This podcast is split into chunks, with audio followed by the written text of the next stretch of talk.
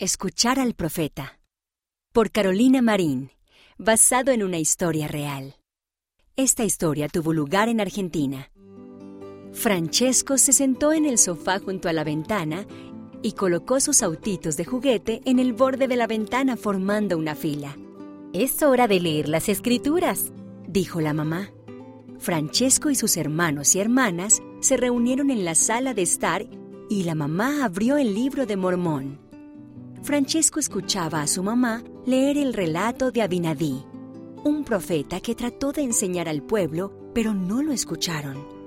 ¿Verdad que era valiente? preguntó la mamá. Tenía un mensaje importante de Jesucristo para enseñar al pueblo y no dejó de intentarlo. Francesco asintió y se imaginó a Abinadí enseñando al pueblo. ¿Recuerdan lo que sucederá la próxima semana? preguntó el papá. Sí. Francesco se incorporó. La conferencia general. Así es, dijo la mamá. En la conferencia general podemos escuchar a nuestro profeta.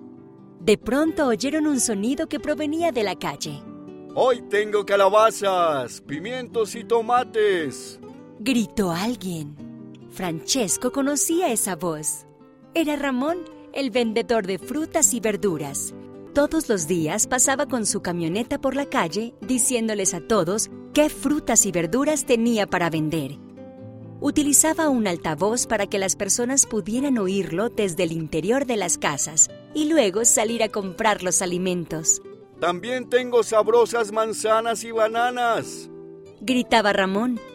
Aquello le dio a Francesco una idea. Mamá, los profetas son como un altavoz. ¿Qué quieres decir? Le preguntó su hermana. Jesús utiliza al profeta para compartir sus palabras, igual que Ramón usa el altavoz. Así todos en el mundo pueden oírlo. Francesco sonrió de oreja a oreja. Pasaron los días y pronto llegó el momento de la conferencia general. Papá conectó un proyector para que pudieran ver la conferencia en la pared. Era como una sala de cine. Mamá hizo galletas con chocolate para comerlas mientras miraban la conferencia. Todos estaban entusiasmados cuando llegó el turno del profeta. Entren en la senda de los convenios y permanezcan en ella, dijo el presidente Nelson. Yo quiero hacer eso, dijo Francesco. Pero, ¿cómo? Ya lo estás haciendo. Sonrió el papá.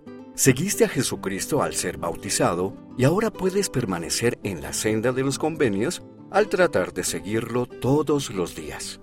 Francesco sonrió. Él quería seguir a Jesucristo y podía hacerlo si seguía al profeta. ¿Cómo puedes tú seguir al profeta?